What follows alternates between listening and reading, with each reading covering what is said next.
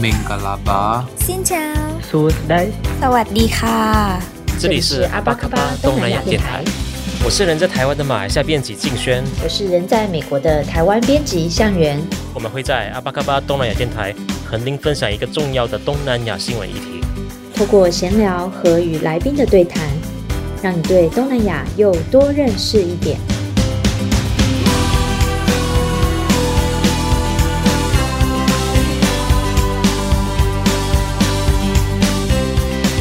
阿巴卡巴，我是主持人向元。我们的东南亚饮食在美国系列已经在两周前播出最后一集，希望大家有喜欢这样的一个新的尝试。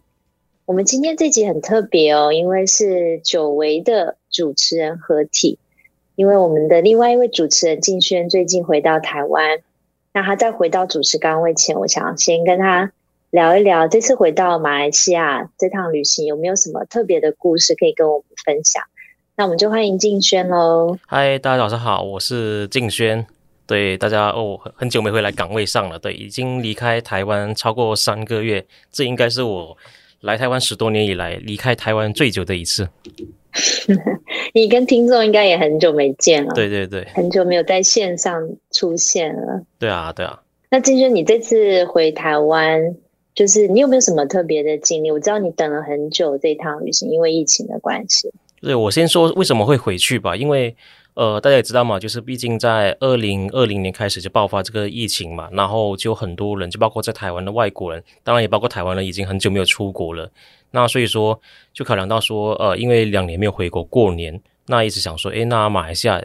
的疫情也差不多了，那我想说就可以回去一趟。因为像我今年一月中回去的时候呢，回去只需要隔离七天。那反观台湾，也是最近才开始说，诶，要 五月九号开始才放宽，从那个入境隔离缩从十天缩着缩减到七天嘛。那当时我想说，那回去隔离只要七天，那就干脆回去一趟吧。那同时呢，马来西亚现在马来西亚已经不用隔离了，对不对？对，完全马来西亚是在四月一号开始就完全开放边境了。那当然也是希望说台湾能早点有有这一天呐、啊。对啊，对啊，因为像我今年、嗯、我是我是一月十一十六号回马来西亚，那我四月十四号回台湾的时候呢，还要隔离十天。那一方面回马来西亚主要是想说，就是因为过年嘛，要陪家人。然后另外一方面，我是想说，哎呀，在台湾已经。已经两年没有离开了，我是觉得说，毕竟我在台湾的工作是做东南亚新闻的。那虽然说我来自东南亚，可是我是觉得说，如果我做东南亚新闻，那太久没有去东南亚一趟的话，那感觉上有点不太脚踏实地。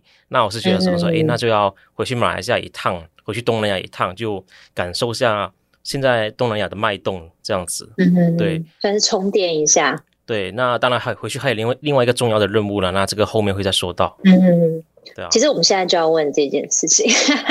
好，对，你这次回去，当然有，我知道你有你这个计划非常久，就是你要拍纪录片，对不对？对对对，就是我回去马来西亚有拍纪录片呐，就是大家也知道说我在之前有呃我在一向来在做的研究是有关台湾的百事恐怖当中的马来西亚侨生政治受难者嘛，嗯、那之前就出了这本书，然后叫《血统的原罪》，那这一次呢，呃，我人生下阶段的计划就是再拍纪录片。就是拍这些政治受难者的故事。其实我还蛮好奇的，因为你之前你看像是血统的原罪，还有你在呃很多专栏都有在写相关的主题，为什么你这次是想要透过纪录片的方式来呈现？因为我是想说，就是文字的话，如果说不是每个人都有去看的话，那呃就会不会感受到说那一个受访者事情。那纪录片的话，我是觉得，因为我本身也是蛮喜欢看纪录片的，那我是觉得说，呃，如果不在他们还在世的时候，赶快去访问他们，他们的话，那就没有把他们的故事能更加完整的呃记录下来。当然，我是觉得说，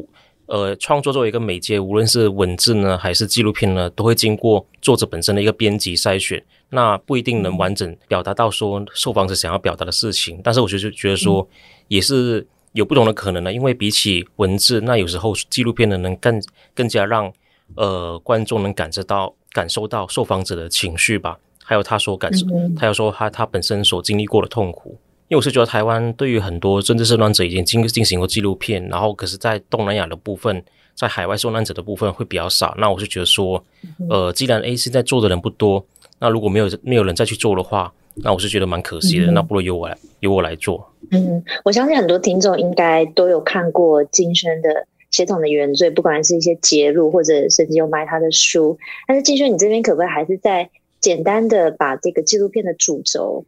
那个重点的部分，呃，跟我们的听众讲一下？那就是就简简单来说，我为什么会做这个研究是，呃，我是在二零一五年的时候就接触到陈金生的故事嘛。那大家可能也很多人知道陈金生是谁，就是他是算是目前政治受难者当中最年轻的，因为他当年被抓的时候才二十多岁的大学生，然后他也是目前在台湾就是少数呃还活跃的呃。一个马来西亚侨生政治受难者，那已经坊间已经蛮蛮多媒体有对他进行采访了，那包括本身也有也有采访过他。那呃，可是当时我接触他之后呢，就发现说，哎，原来还过去还有更多马来西亚的，还有东南亚的政治受难者，这些是过过去大家比较少关注的。对，那我就把他呃，就去做了一些资料整理、文献整理，然后去访问了他们，就写成了《血统的原罪》，就在二零二零年出版了。但我觉得说那个水桶的原罪，它只是一个阶段了。那它还有更多事、更多故事没有被发掘。那如果大家有印象，有看过我写过的一篇文章，就是在呃前年推出的，就是于志峰的故事。那于志峰的话，就是他是正大新闻系没有毕业的一个侨马来西亚侨生，他是在一九呃一九六三年在正大后山的指南宫山崖下神秘身亡。那当时候的报道是说，呃。当时报道是说他是为情自杀，但是这个没有办法可以有证据证明他是自杀的。那多年来呢，正大跟侨委会都没有告诉家属，呃，他的孩子埋在哪里，然后死亡报告书的也没有。所以多年后呢，就是当时候家人也没办法来台湾领尸体。那多年后呢，家人得到托梦，然后才来在台在台湾找，呃，于他的呃他们的孩他们的孩子埋在哪里。那最终在就在二零一二年找到了。那家属这些年呢，也在。寻求台湾给予真相。那可是当我在做这个白色恐怖研究的时候，诶，却没有发现到这个案子。所以后续呢，就是还有在做这方面的研究了。所以在去前年的时候呢，就写过了这边于志峰的独家报道。那所以说我这一次拍的纪录片的话，呃，也不完全是说血统的原血统的原罪的影像版。那还有包括说我这几年所发现到一些新的东西、新的案件，也会给他拍进去。像于志峰就是一个。呃，一个我觉得是一个蛮重中之重的，因为我是觉得，因为我是觉得说他到现在为止，嗯、无论是正大还是侨委会都没有道歉，然后也找不到完真相，到底他是当年是为什么会在台湾身亡，到底是自杀还是说被自杀，嗯、都无法肯定。我这边可以帮敬轩讲一下，因为你刚刚讲到于志峰的那个，虽然侨委会给的理由是自杀，可是因为那时候你在文章里有写过，就是他在那个。呃，埋葬前的档案，他是有出现，就是胸腔内出血、休克致死嘛，所以这个是他最引人呃疑窦的一个地方，是有一个对是有这是有一个证据在里面的。对，就是多年来，就是宇智峰案，他后后来是家属是在二零一三呃一二零一二一三年的时候才拿到那个。当年没有死亡报告书，那最后呢？呃，就是官方只找到那个那个殡葬管理处所提供的埋葬许可簿，上上面呢只有写到说那个是呃死因是胸腔内出血身亡。但是胸腔内出血的话，就是有去问过一些医生啊，就是就是不一定是呃不一定是跳崖致死才会造成的，也有可能是外力造成的，像是可能是被殴打致死啊，也不一定。那可是呢，呃，生前呢就是。于志峰的同学跟家人都表示不清楚，说他于志峰他本身也没有涉入过政治活动了，对啊。但是无论如何，他的死因是非常可疑的。那我是觉得说，呃，政大跟侨委会都有这个道义去道歉了。毕竟，因为早年侨生来台湾是拿那个美元的嘛。那当时候呢，政大跟侨委会呢，他他们为了招更多侨生，呃，然后就提供了这个美元的。呃，为了得到美元，因为当当早年侨呃政大复校的时候，因因为没什么资源嘛，那政大当时候他呃国民党政府呢，就是呃为了鼓励大学招侨生，然后就用这个美元来呃给予预算，就是当时的政策是，如果各大学每招到一个侨生的话，学校就可以拿到一万元的补助来作为建校呃建设基金。那当时正大因为他复校嘛，他就招了很多侨生。那当时候呢，宇志峰就是拿这个美元基美元补助的一个学生。那所以我是觉得说，正大他既然当年从政俞志峰身上拿到了利益，那侨委会也是，那更加有这个道义去道歉的。所以说现在还是在我有在帮家属去追求这些呃这些正义了。像是呃虽然说我们在二零我在二零二零年报呃写了这份报道，相信正大跟侨会都有关注到这个报道，可是到现在呢都没有给予道歉。那去年呢，呃，家属呢有去找了那个呃立委林长佐，然后林长佐呢在立法院当中也也要求侨委会委员长大呃童振源应该给家属一个道歉，可是到现在都是依然无动于衷。那因此，我跟于志峰的家属于志海先生呢，就是于志峰的弟弟，在今年呃今年四月的时候呢，有在槟城召开马来西亚槟城召开一个记者会。就是呼吁政大跟侨会应该道歉了，可是可是到现在没有没有没有公开回应。那侨委会我不清楚，但是政大方面的话，我觉得我觉得是因为政大刚好他今年要换校长了，要改选校长。那现任校长应该郭明正呢，他心里应该是想说，诶，就把这个问题丢给下一任校长吧。对，那为什么我会选择这个纪录片作为呃？主角作为于志峰案子，还有陈清生案子呢，我觉得还有一个重要的一个，他们有个重要的共同点呢。我是我的纪录片的角度是，呃，相比追求真他们的案件的真相是讲，我是更加在乎的是案件发生之后对于家人造成的心理状况，呃，受害者家属的当时在马来西亚发生什么什么事情，我是觉得这个是更加可能会对更加的更更多人是有共鸣的，因为呃。我发现了一个共同点，像像是于志，呃，这个以于志峰案来说，一直多年来一直在追求真相的，就是于志峰的弟弟于志海先生。那于志峰呢，他在家里面呢是，呃，家里有三个三个男生，那于志峰呢是排第二，于志海是排第三。那另外一个案子，陈清生呢，陈清生在家里也是排第二。然后，呃，陈清生出事出事情之后呢，他出狱之后呢，呃，来台湾找他。呃，想要把陈清生带回马来西亚的弟弟呢，也是排第三，就是个就发现说，诶，两个弟弟都是排第三的，然后可以发现那一个共同点就是，呃，他们的哥哥都是二哥，但是一个二哥在台湾死了，却找不到尸体埋在哪里；另外一个二哥还活着，但是回不了马回不了马来西亚。所以想说，透透过两个案件的不同比较来了解说，呃，当时这个白色恐怖年代下对于。发生这种事情，对于家受害者家属造成的一个影响。嗯哼，那你这次回马来西亚，当然陈先生你是在怡保拍摄，然后于志峰这边你是在在槟城这边。那你在安排拍摄上面，你比如说你的受访者你是怎么去安排的？比如说是家人吗？他们的朋友吗？你这些都是怎么样去安排这个拍摄？像两个案件的不太一样了，像是呃，虽然说都是。两当然主要的是拍呃两个弟弟嘛，就是于志呃于志峰的弟弟于志海先生，他有呃陈金生先生的弟弟陈宝生。像他们的各自受访者的话，呃，像是于志海的先生的话，呃那边的部分的话，我就会去访问了当年于志峰的当年的一些同学，也有去访问，因为他们都已经有的已经回来马来西亚了，然后就有去访问他们，对于说当年生前对于于志峰的印象啊之类的。然后陈金生先生的话，就也有尝试去找他当年的大学同学，但是当很多都找不到了。然后有的人也因为疫情的关系，就是呃没访问到。那我也可以分享说，因为现在回回去马来西亚的时候，虽然说马来西亚呃也没已经没有在 lockdown 了，但是呢，大家还是呃担心说会造成社群聚感染之类的。有所以说有时候呢要去预防一些受访者，尤其是老人家的话。就可能没不太方便，因为他们讲说啊，我们最近呃有跟一些确诊者近距离接触啊之类的，所以说有有的人就没有访访问到了。嗯，对啊。那你自己在拍摄的过程，跟你在过去在写他们的文章跟报道的时候，你自己在拍摄过程，在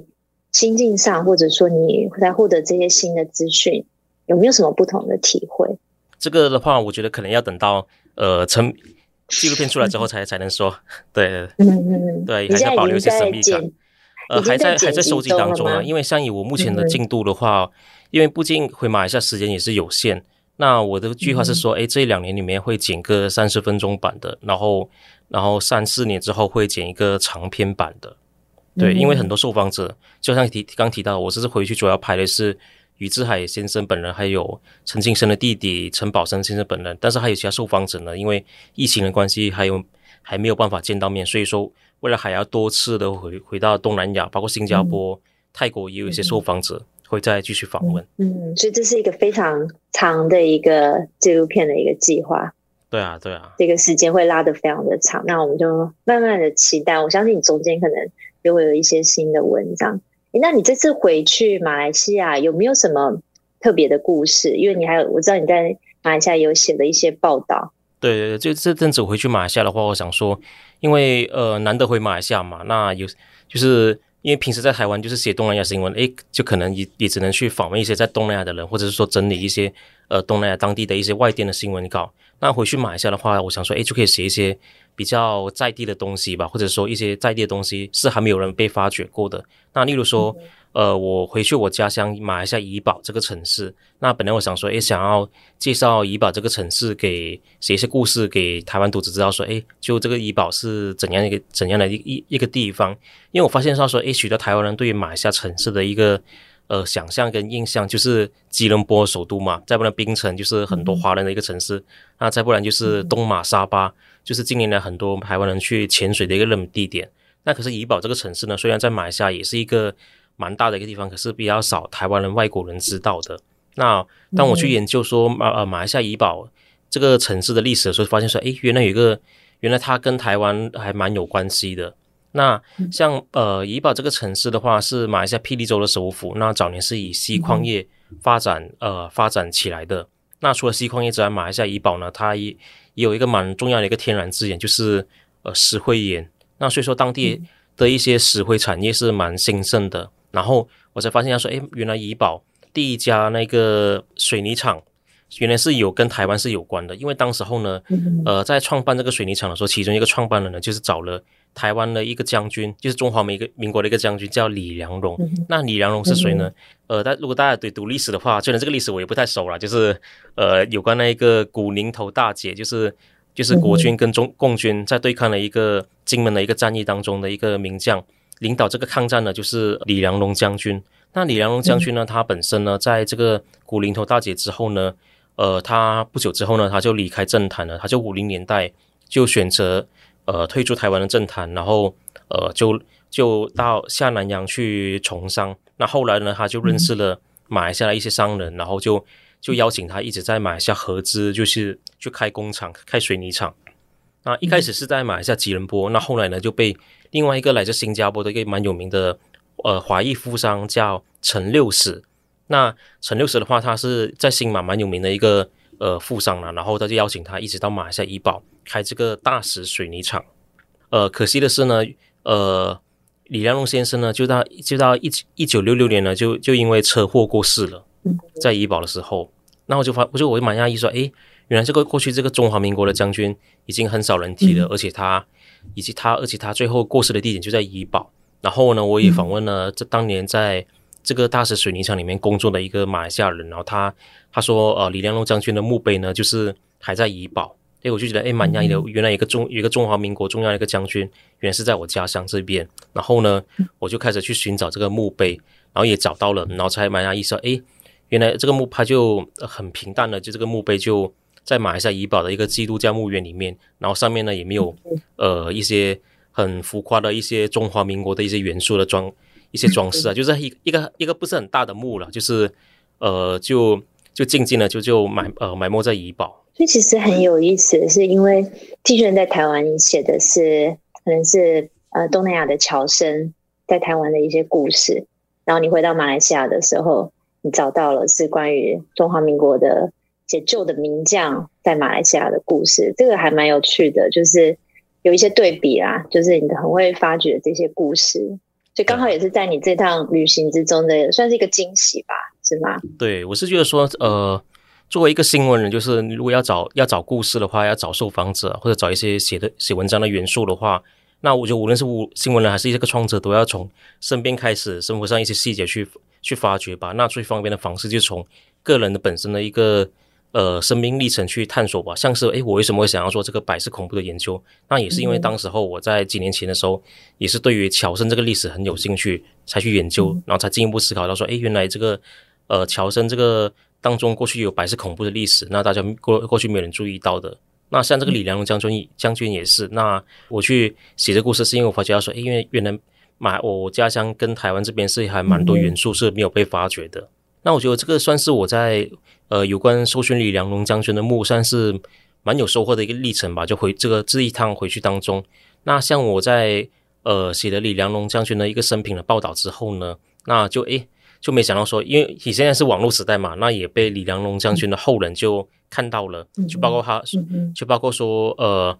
呃，他的李良龙将将军他有三个孩子，那有呃二男一女，其中呢长子李立弥先生呢，我有去，我有透过网络上去找到他了，然后呢，李立弥先生他现在还在美国，就是在美国当牧师退休了，然后后来联系上我的是，呃，李将军的第二个孩子的女儿，就是他的孙女，也找呃也找上了我。对，然后才知道说，哎，因为因为因为我在蛮讶异说，哎，因为因为我在怡保去找到这块墓的碑的时候呢，那个守墓的工作人员呢也跟我说，哦，这块墓碑呢，这个呃这个将军的家人呢，已经很多年没有来来打扫啊之类的，那我就以为说就就荒废了很多年，就没被人遗忘了。那可是当我联系上这个，当这个孙女联系上我的时候，还是告诉我说，哎，其实他他们在二零一九年之前的时候，也是有来，还是有来呃马来西亚这边去扫墓了。对，但是因为疫情之后就没这个机会了。嗯、那后来，因为我本身当时还在马来西亚嘛，那那呃，像李将军的长子还有孙女，也不清楚他们还还有多久之后才有办法再到马来西亚这边去扫墓或者做做一些修缮。那他当时呢就请我去帮忙去处理，因为当时候的李将军的墓碑呢，有一些上面的一些刻字啊已经脱落了。那还有李将军夫人的墓也在同一个墓园，然后有那个墓碑的状况有一些龟裂。那就请我去帮忙去找师傅去去去修去修复了，对，还有这些后续的故事。那之后呢，我也会继续写写出来了。我觉得真的很感动啊，因为呃，我相信他呃李将军的家人应该是非常感动你写的这一篇报道，因为这很像是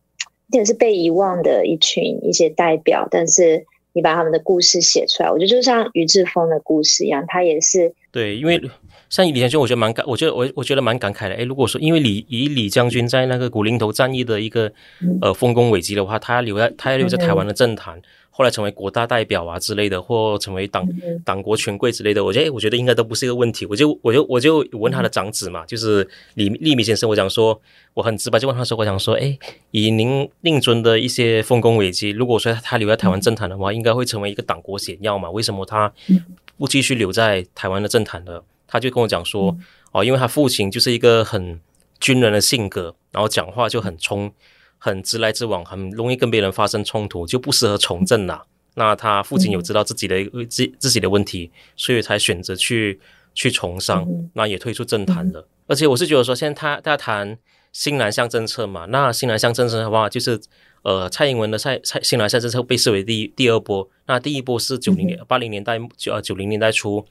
李登辉的第一波南向政策吧，那我觉得，诶，那也可以这么说，李李李将军，我觉得他算他才算是第一个去南向的一个呃中华民国台湾的一个代表吧，因为他在他在五零年代的时候都就已经去下南洋去从商了，而且当时还还把台湾的水泥技术啊也带到东南亚，对啊，那我也可以跟也可以跟读呃听众们分享的是，我在文章当中我也没我也没有写到，就是我后来知道还知道说我的外公是在去年过世的。那呃，当我写这篇报道的时候，我才诶，才听我母亲那边还讲起，才讲起说，诶，原来我的外公以前就是李良龙将军创办的大石水泥厂里面的一个一个一个员工，他是负责修理机器的。哦、对啊，诶，只可惜当年就没有跟外公去做这些口述历史了。可是你看，最后全部又连在一起，因为你写的这篇文章又把你跟自你自己的生命经验。连在一起，因为我我记得你有分享，你在连书有分享，你去访问陈金生的大嫂，然后你发现陈金生先生的大嫂是你幼稚园的老师。对对，就是我去访问那个，又回去回家乡拍纪录片的时候，想要说当年就刚刚提到嘛，就想要说了解当年陈金生在台湾出事情之后，给他家人造成的一些伤痛影响。嗯、那本来想访问他大哥，不过因为他大哥已经在多年前过世了，那只好访问他还健在的大嫂。那当我联电话上联系他陈清生的大嫂的时候，陈清生大嫂听到我名字就讲说：“诶，我是不是当年读过育才幼稚园的一个这个学生？”老师还记得你？对，他因为他讲我名字很特别 哦，对啊，我我这个名字蛮特别的，但是没想到说会特别到让幼稚园老师会记住记住这么久。然后想，然后后来我翻查照片，才比对之下，哦，才发现，哎，真的，就是原来陈清生的大嫂是我幼稚园的老师。对啊，这个真的是。就是真的很巧妙的一个缘分。对，我其实我觉得有一个有一点很感动，是因为我在看你写于志峰的报道的时候，是你那时候想要联络，你看到呃于志峰的一个事件，你想要联络他们，但其实他们也在找你。对，因为看到你写了《血统的原罪》这本书，他们也在找你，所以我觉得真的是很巧妙。然后现在你要回去拍纪录片，这是一个非常、嗯、对啊，非常感动的一个呃生命的一个连结吧。好，那就请大家期待，就是算算是我今天算是暴雷蛮多的，就是虽然虽然这部纪录片根本就还没开始剪。对啊，但是我觉得也是一种给自己一种压力吧，尽量让大家知道我在拍片的话，那也给大家对我情绪勒索，就是想说，哎，要早点剪出来。对啊，因为你你说三四年，你可能要先讲一下吧，大家否则 等太久了。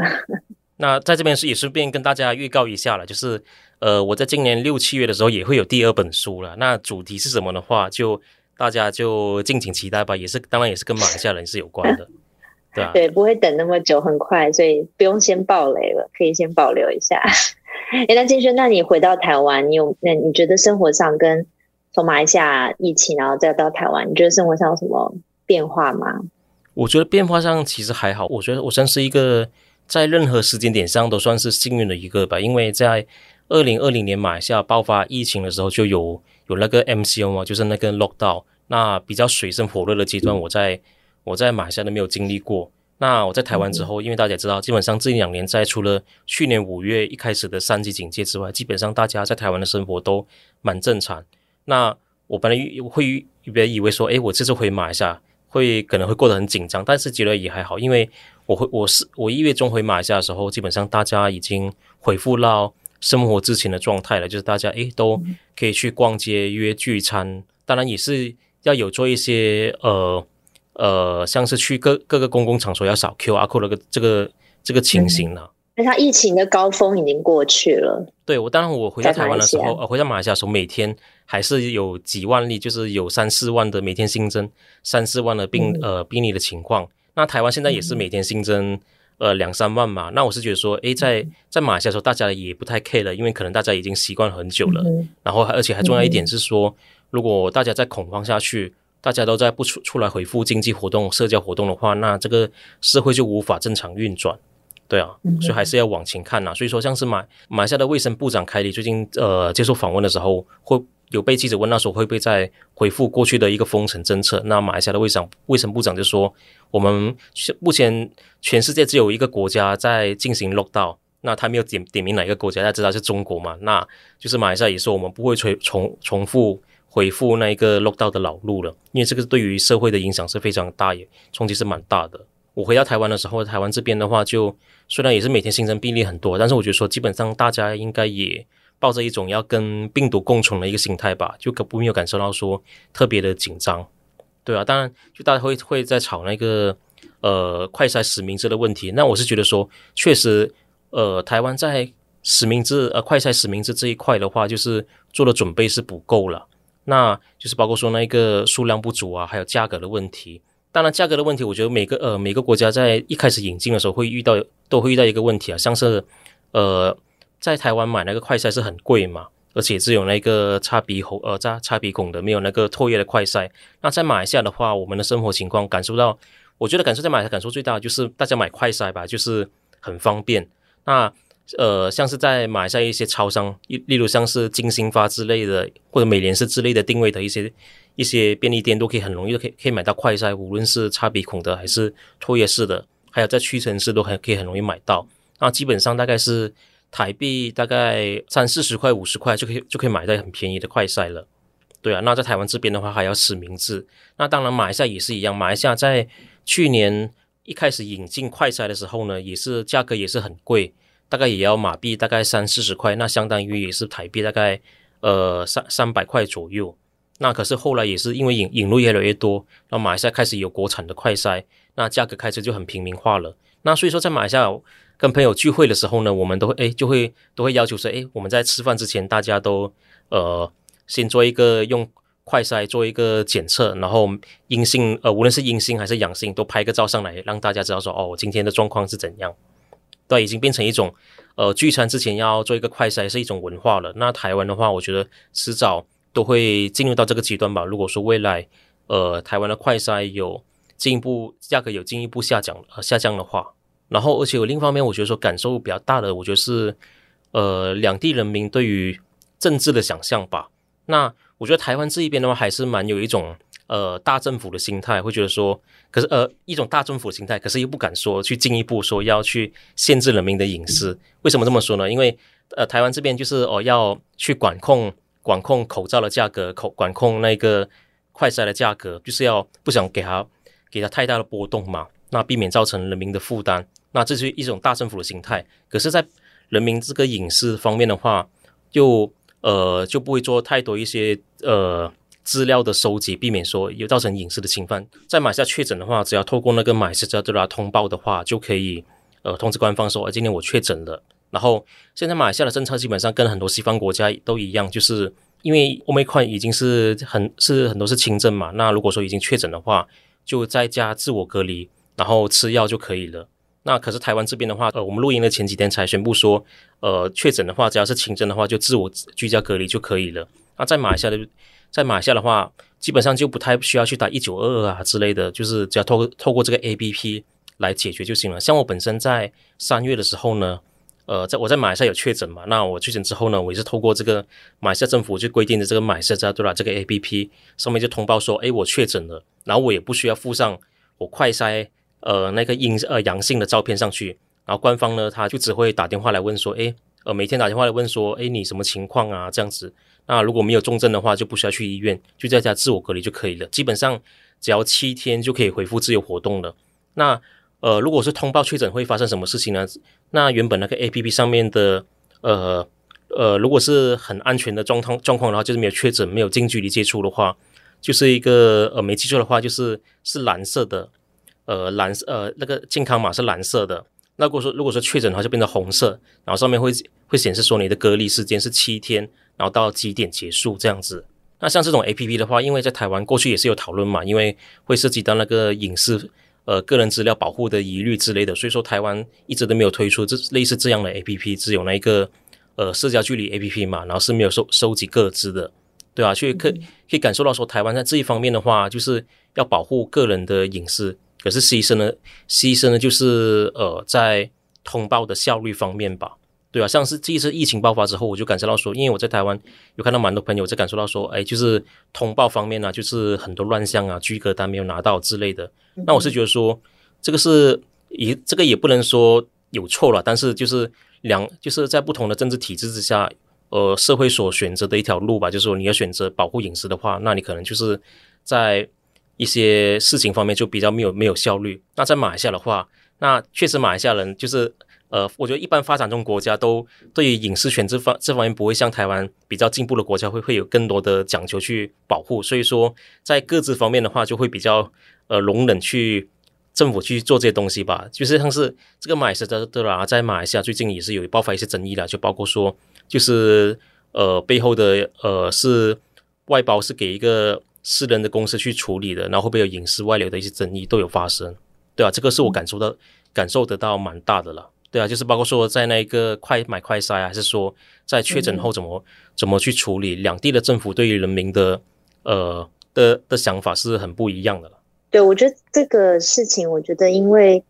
需要一些时间啦，我觉得这个疫情爆发就是不同的国家、不同的文化、不同民情这些。民众的反应都是需要一个蛮长时间的一个去习惯，然后有一些新的惯例。我觉得